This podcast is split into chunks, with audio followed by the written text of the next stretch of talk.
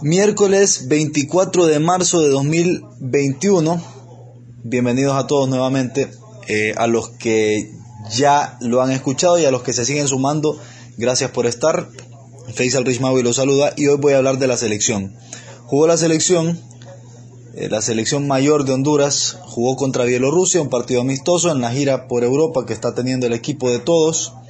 Hoy jugó contra Bielorrusia, después va a jugar contra Grecia y eh, empató eh, por uno a uno eh, el partido con esta selección europea no tan conocida, pero que al final nos terminó haciendo la vida bastante complicada. Honduras salió, les aviso, les cuento igual para que sepan, porque lo escuchan de fondo igual, que mientras grabo este podcast estoy viendo el México-Estados Unidos del preolímpico. Están empatando 0 a 0 mexicanos y gringos. uno de estos va a ser nuestro rival en la, en la semifinal por el boleto a Tokio.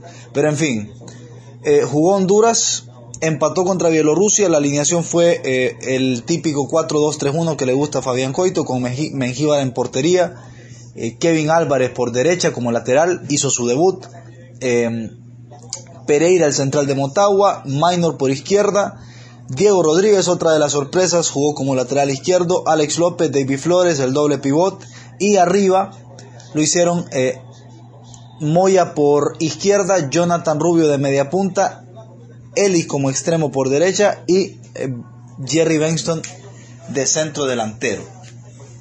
Jerry Benston jugó de 9, eh, cumpliéndole la petición y el sueño a muchos que lo querían tener de regreso en la selección. Bueno, eh, el partido fue parejo, me parece que fue parejo, un poquito más inclinado hacia Honduras antes de la expulsión y totalmente volcado para nosotros después de la expulsión. Honduras lo empieza perdiendo por un error de Minor, un error en la salida y al final eh, lo termina empatando gracias a un golazo de tiro libre de Alex López y ese sería el resultado final. Todo pasó en el primer tiempo, uno por uno. Voy a hablar un poquito del partido y al mismo tiempo voy a hablar, por supuesto, voy a hacer un desglose de, lo que hicieron algunos jugadores que a mí me parece que eh, vale la pena destacarlo. En primera instancia yo quiero hablar de Minor. Minor eh, hoy no tuvo un buen partido, recordemos que la MLS no está en actividad, está en pretemporada. Y hoy Minor la verdad es que se vio sumamente inseguro en todas las eh, en, en, casi todas sus intervenciones cuando tenía la pelota en los pies no se vio bien Minor. Eh, el gol que nos meten es por un error de él eh, que él intenta salir jugando por dentro en lugar de hacerlo por fuera. Cuando vos salís jugando por dentro te metes a doble peligro. A veces puede salir bien, pero si sale mal es, eh, es peligro de gol y bueno, terminó siendo gol. Se equivoca Minor en esa salida, nos quitan la pelota, un bielorruso se la pasa a otro, gol, 1 a 0. Y mucha gente empieza eh, con el tema de Minor que ya es repetitivo eh, desde hace días, hay mucha gente que lo está pidiendo fuera de la selección, yo no lo logro entender, pero es un hecho que en Honduras cuando un jugador empieza eh, y supera la barrera de los 30 años, hay mucha gente a la que no le gusta, no le gusta.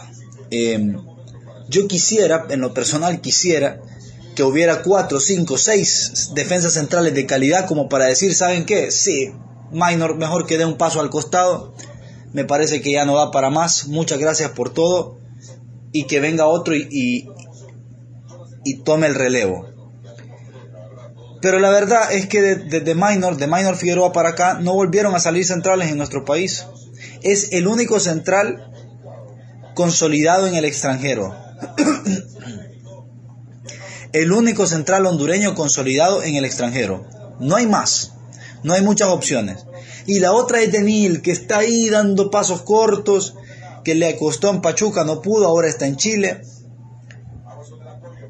No hay, no hay mucha variedad en esa posición. Muchos piden a Leverón, a este, al otro, a Pereira y una Paz. Son defensas de la liga.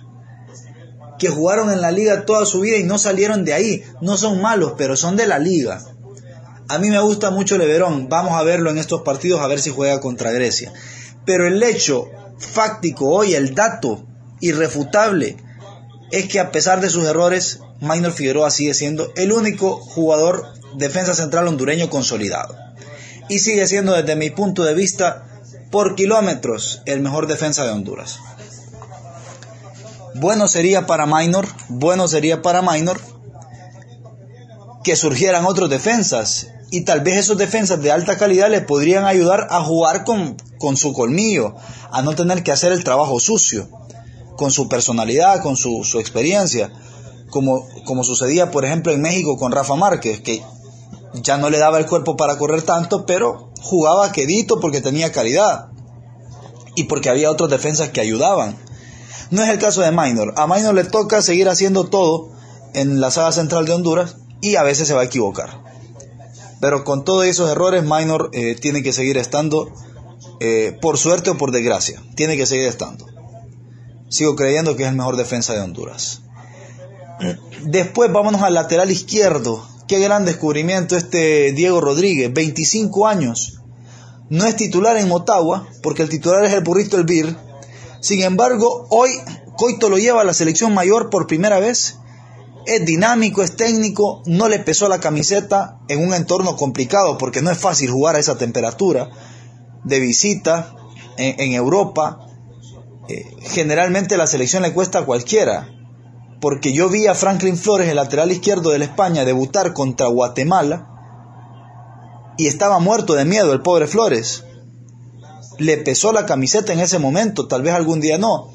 Pero hoy a este muchacho, eh, Diego Rodríguez, lo hacen debutar en Europa a un grado de temperatura, muriéndote de frío, contra una selección de buen cartel, de buen nivel, o sea, por lo menos a nuestra vara, a comparación de nosotros, es una muy buena selección. Y no le pesó la camiseta, mostró personalidad, técnico, dinámico, eh, eh, cuando se tenía que proyectar al ataque lo hacía, en defensa se mostró decente, habría que verlo contra un equipo que eh, exija más lo exija más como defensa. Pero muy bien, eh, este Diego Rodríguez. Podría ser una respuesta a nuestras oraciones. Eh, no creo que sea un crack, no, no es. Pero a estas alturas yo la verdad, yo ya no pido un Iván Guerrero, yo ya no pido un Emilio Izaguirre jugando la Champions de titular en el Celtic contra el Barça, contra el Madrid, contra todo el mundo. A estas alturas lo que se pide es un, es un lateral izquierdo con técnica que pueda recibir la pelota, que pueda pasarla, que se pueda proyectar al ataque, que mande un buen centro de vez en cuando y que pueda hacer el recorrido largo que, se le pide un lateral izquierdo por esa banda y que tenga un poquito de velocidad. Que cumpla con lo mínimo. Y me parece que este muchacho cumple con lo mínimo. Esperemos a ver su crecimiento. Y ojalá que lo podamos ver en Motagua. Pero eh, sí me, me da una esperanza el hecho de que no se haya arrugado con la camiseta de la, selección mayor, un jugador que, según entiendo, ni siquiera tiene proceso de selecciones menores. Nada, un desconocido. Muy bien lo de, lo de Diego Rodríguez, muy bien. Y por la otra banda también hizo su debut Kevin Álvarez, a este sí lo conocemos más porque Kevin Álvarez eh, sí estuvo en selecciones sub-23, sub-20, sub-17, este sí tiene un gran proceso. Le ha costado también adaptarse en el fútbol de, de, Noruega, en el Norrköping. No lo ha hecho bien hasta hoy, pero hasta hace poco ya, era, ya empezó a ser titular. Antes no lo era.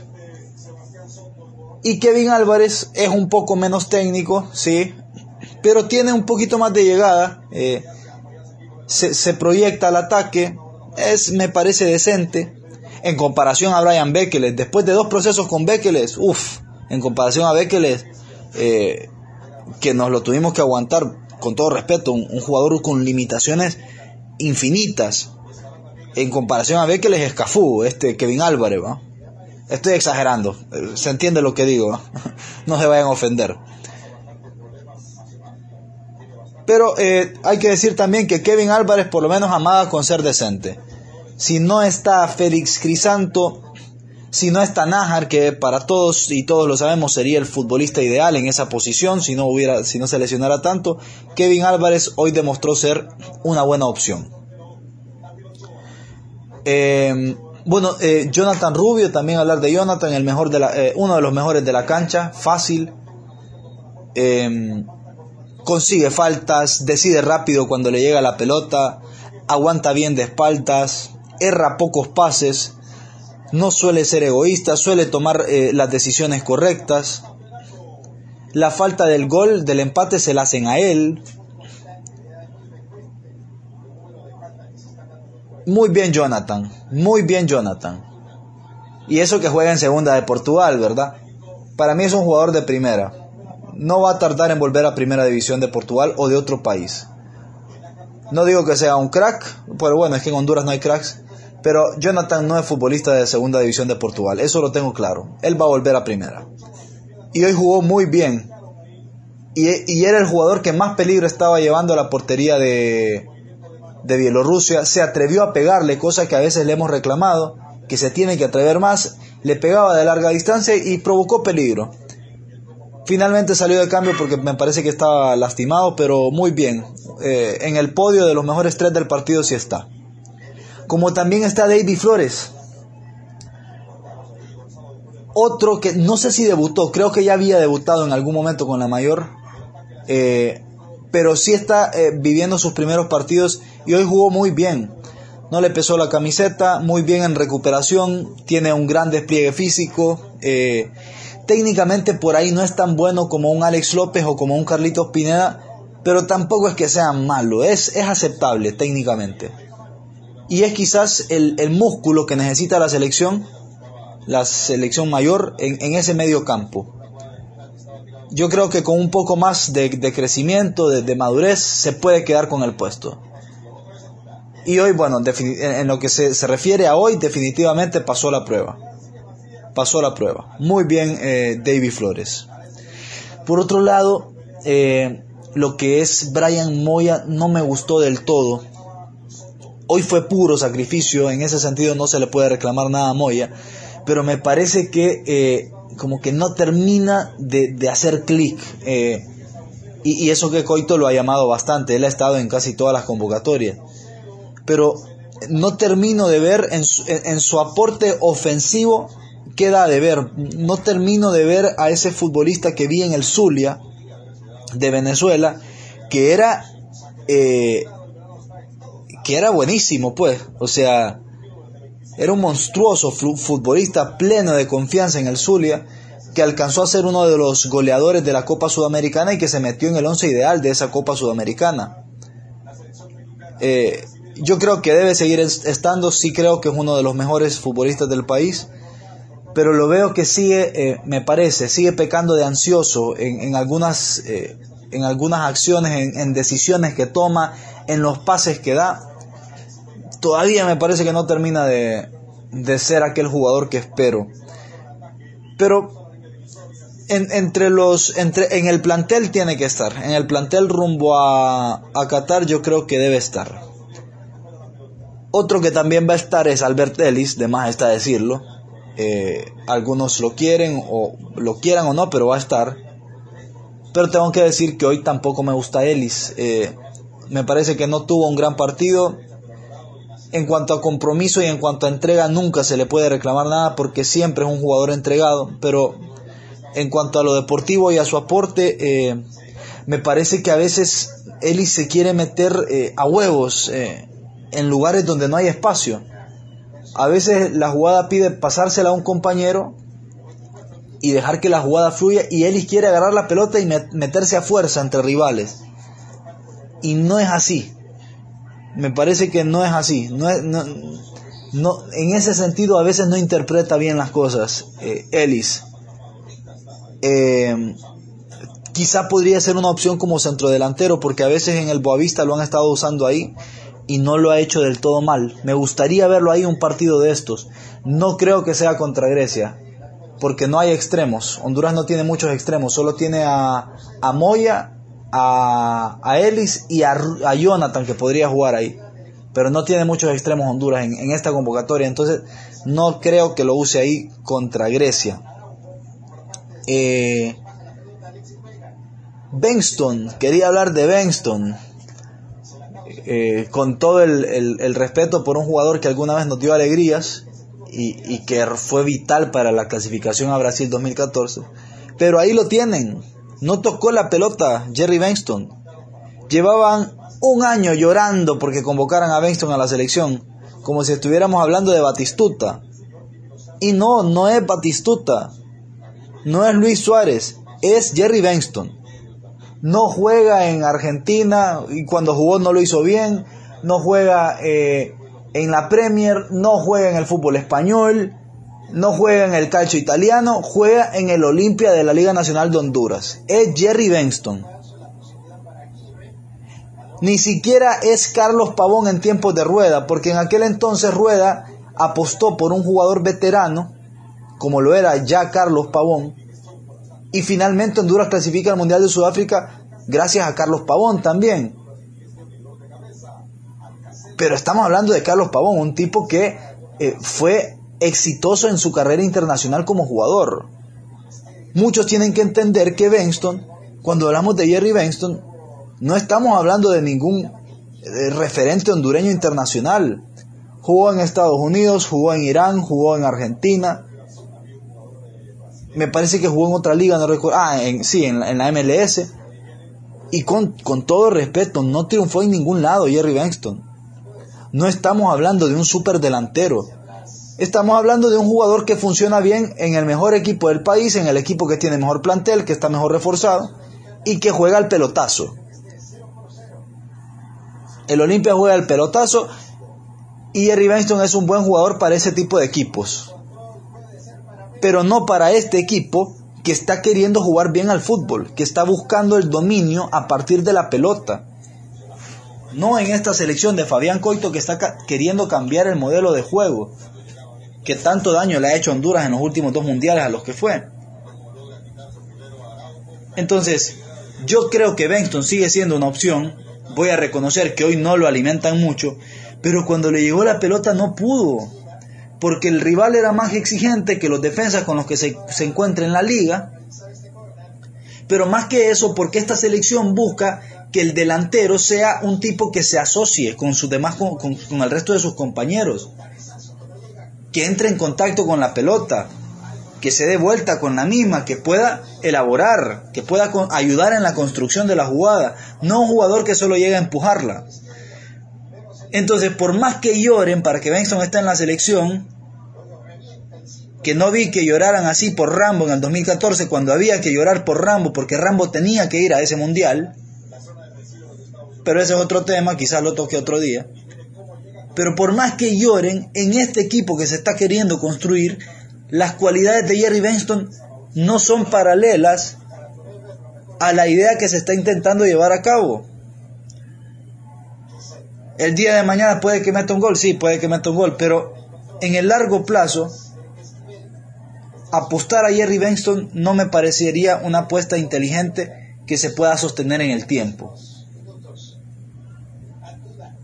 Porque aparte ya, ya supimos lo que es Benston en un mundial, y es un delantero que cabeció el suelo en un mundial, porque sencillamente eh, no tiene aquel gran talento para plantarse ante futbolistas de primer nivel y poder competir. No sé si Benguche lo tiene o no, o si Kioto o si el resto de delanteros lo tienen o no, pero por lo menos están en una edad que todavía les permite un margen de crecimiento mayor. Y que quizá lo puedan dar. Entonces, eh, ya no nos, yo, yo no solamente quiero ir al mundial, yo quiero que si vamos al mundial tengamos con qué competir. Y definitivamente eh, yo creo que Benston no es la salida. Reitero, es una opción. Pero no es nada para indignarse. ¿Cómo puede ser que no esté Jerry Benston? Ni para volverse loco. Es una opción. Puede estar, sí, pero si no está, a seguir adelante con la vida. Eh, la roja directa quiero decir que no me parece roja, me parece que exagera el árbitro, es amarilla. Eh, pero bueno, a partir de esa roja, Honduras se vuelca al ataque y ellos se repliegan, se tiran a defender, se tiran atrás. Y a partir de ahí el partido se pone aún más difícil todavía para Honduras. Porque como ellos se meten atrás y como son una selección europea que no tendrá figuras mundiales, pero que son equipos eh, competitivos, compactos, que saben estar, que tienen jugadores relativamente bien fundamentados, y tienen concentración y tienen un orden, una concentración, un, orden táctico que rara vez se miren con CACAF, el partido se volvió más difícil que cuando tenían 11. Porque cuando éramos 11 contra 11, ellos se atrevían un poco más y por ahí había un poco más de espacio. Entonces, si algunos creyeron que a partir de la expulsión Honduras tenía que golear a ese equipo, equivocadísimos por cómo se dio el partido. Equivocadísimos. Hay que ubicarse en tiempo, en espacio y en realidad. ¿Quién somos? ¿Quién es Honduras en el concierto internacional del fútbol mundial para que nosotros andemos exigiendo que ande por el mundo ganándole a todo el mundo? Se hizo un buen partido contra una buena selección que en CONCACAF competiría por estar en el Mundial, no tengo dudas. Tal vez en Europa no serán nada, pero en CONCACAF este equipo de Bielorrusia sí competiría. Y al final el partido lo merecimos ganar. No se dio por cosas del fútbol. No se dio porque el Toro Benguche se comió un gol que, que no, no, era imposible que se lo comiera, pero bueno, se lo comió, puede pasar. Pero yo estoy contento con el funcionamiento, con la idea,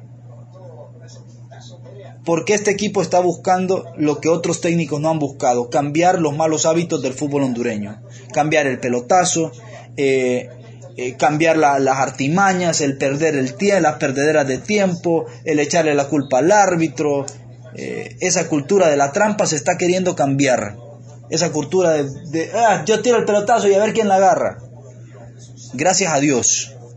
Cuesta sangre porque llevamos 50 años jugando así, ¿verdad? Pero vale la pena hacer el esfuerzo por cambiar este fútbol nefasto que tanto daño nos ha hecho cuando nos tocó plantarnos contra rivales que, en, un plano, en, un, en, un, en un escenario internacional como es una Copa del Mundo. Entonces yo por eso, eh, con este proyecto, por lo menos por ahora, mientras se intente lo que se está intentando, yo estoy a muerte con este proyecto de, de Fabián Coito hace falta paciencia, eh, pero Honduras estaba mejor eh, en el partido. Eh. a veces me parece que como, como, estamos tan habituados al pelotazo, a los jugadores se les olvidaba la, bajada de línea y mandaban un centro ahí sin mucho sentido, un, un pase largo sin mucho sentido, pero en general se, se, notó la idea. Hacía falta a veces paciencia para saber que, ok, este equipo está metido atrás, vamos a tocarle, vamos a construir. Pero está bien, la idea está, se ve. Si algunos no la ven, problema de ellos. Y esta fue la misma idea de siempre, desde que llegó Fabián Coito. Se han metido a unos rollos increíbles con el entrenador porque no trabajó en pandemia cuando casi nadie lo hizo. Cuando todo el mundo estaba encerrado en sus casas. Un despropósito la, la, la, la campaña que se armó por Coito para que volviera al país. Véngase Coito, venga pase la cuarentena en, Tegucigalpa, no en Montevideo. O sea, no va a trabajar igual, pero la cuarentena hágala en, en Tegucigalpa. Ese era el capricho. Un despropósito total criticarlo por eso. Se los puede criticar por otras cosas a los entrenadores. Pero bueno, hay quienes no pueden criticar fútbol y como no pueden criticar fútbol, tienen que criticar tonteras. El tema de los cambios también. Eh, se está criticando mucho al técnico por el tema de los cambios. Miren, ve, eh, no es feria la cosa. Esto no es un, partido, un torneito de escuelas de primaria donde todos los güirros tienen que jugar. No es feria. Cuando vos haces muchos cambios, descompensás al equipo. Y no se trata por, de, hacer cambios solo por hacerlos. Y dicho sea de paso, cuando Coito hizo muchos cambios, empatamos contra Nicaragua y perdimos contra. Contra Guatemala y lo destrozaron, ¿va? Entonces, yo lo que veo, la verdad es que el equipo estaba bien y como el equipo estaba bien, el entrenador interpretó que no había que tocarlo. Porque se está tratando de consolidar un equipo y se están tratando de consolidar algunos jugadores. El único cambio que había que hacer era Benston. la verdad, a, a Benston había que sacarlo como desde el minuto 60 y darle media hora a Benguche. Pero yo creo que no lo sacó lo más probable es que no lo sacó para que sus fans, los fans de Benston en el periodismo deportivo nacional, se dieran cuenta de que efectivamente no es eh, Lewandowski, es Jerry Benston. Entonces, está bien que le haya dado el partido completo para que se notara de que, de que por ahí es un jugador común. Reitero, es una, una de las opciones, pero Pero está bueno que muchos tal vez hoy se hayan dado cuenta de que exageraron pidiéndolo en, la selección solo porque mete goles en el Olimpia. Ese era el único cambio que para mí, sí, tenía que hacerlo porque se notaba que estaba desentonando con respecto al resto de sus compañeros. Y después entra el toro, que muchos se enojaron conmigo hace unos cuantos meses cuando les dije de que golear en la Liga de Honduras no era garantía de nada y que no estaba listo para jugar en, en el Cagliari, porque muchos ya lo hacían en la Serie A italiana. y entra Benguche, que es suplente en un equipo que pelea descenso en Portugal. Un buen jugador, pero de Honduras el salto a una liga top 10 en el mundo como la portuguesa es un salto grande, difícil, que toma tiempo. Entra Benguche y tiene un gol cantadísimo, clarísimo, que solo tiene que cruzar la pelota, cruzado y abajo. Y ese partido Honduras lo gana. Falló Benguche, falló porque, y, se lo puede entender, está falto de confianza, no juega mucho, todavía se está adaptando al fútbol europeo, puede pasar. Yo sigo creyendo en Benguche y sigo creyendo en que la apuesta si tengo que elegir entre apostar entre Benguche y Benston, yo le apuesto a Benguche mil millones de veces. Pero eh, tristemente el, precio a pagar por hacer estas apuestas es que entre un jugador y que se coma una chance de gol clarísima y no ganes un partido que tuviste que haber ganado. Ah, porque si hubiéramos ganado ahí sí no habrían críticas, porque hay algunos que eh, analizan el fútbol con el resultado en la mano. Ganaste, sos un campeón, perdiste, no servís no funciona así tampoco. Pero bueno, hay algunos a los que no les da. Sencillamente eh, la capacidad no les da para analizar el partido más allá de si perdiste, ganaste o empataste. Y por último, eh, quiero cerrar con esto. Díganme lo que quieran, pero hoy hizo falta el Choco Lozano. Cada vez que la pelota le intentaba llegar a, Jerry Benston y no la podía bajar, me acordé del Choco Lozano porque el Choco tiene muchos defectos y le faltan muchas cosas, pero si hay algo que tiene es que te sabe aguantar la pelota arriba. Y cuando la agarra el Choco, por lo menos te aseguras que no la perdés. Se la va a dar algún compañero, va a jugar para atrás y a seguir, y a seguir construyendo. Porque es un jugador con técnica y con capacidad de tocar la pelota y de asociarse con los demás. Así que hoy hizo falta el Choco Lozano. Sin ninguna duda. Se notó que hacía falta alguien arriba que pudiera por lo menos darle al equipo una opción más cuando la pelota llega para arriba. Una alternativa más. ¿Qué hacemos ahora que tenemos la pelota acá? Hizo falta Lozano. Em, así que bueno, eso es todo. Me parece que hice un desglose general de todo lo que vi. Eh, en general las sensaciones, reitero, son buenas. Hace falta, sí, hace falta. Hace falta aceitar el equipo, aceitar la idea, hace falta encontrar los intérpretes eh, ideales para llevarlo a cabo. Eh, pero en general lo que se está construyendo me gusta, aun si no vamos al mundial. Porque el mundial, ir al mundial no es una elección, porque hay ocho selecciones más que también quieren ir y que también se están preparando con todo para ir. Lo que se puede escoger es el camino a seguir. Después fútbol es fútbol. Se puede ganar, se puede perder, se puede empatar. Y yo creo que el camino a seguir, por más que cueste y duela, es este. Para tratar de darle un salto de calidad al fútbol hondureño. De una vez por todas. Yo creo que vamos a competir por estar en el Mundial, sin ninguna duda. Pero si no se va al Mundial, aunque no se fuera, el trabajo que se está haciendo es bueno y el legado que va a dejar el señor Coito cuando se vaya ya es bueno. Porque ya te está dejando una forma de jugar, un estilo, ya te está dejando jugadores, ya te está dejando algo para después. Porque si hubo alguien, si hubo algo que, que, no estuvo bien en los últimos proyectos en Honduras, es que los entrenadores que llegaron, como solo querían ir al Mundial a huevos, no se preocuparon por qué van a dejar después y por eso nos ha ido tan mal. Entonces, estoy contento, conforme, no contento, conforme. Se está, se está construyendo un proyecto deportivo de presente y futuro. Ojalá que si los resultados no se den en determinados momentos, la Federación de Fútbol eh, sepa y tenga la convicción de que hay que sostener este proyecto contra viento y marea. A pesar de que, por supuesto, más de, más de algún partido vamos a perder. Ojalá que nos vaya bien contra Grecia, eh, un rival más complicado, un rival más exigente.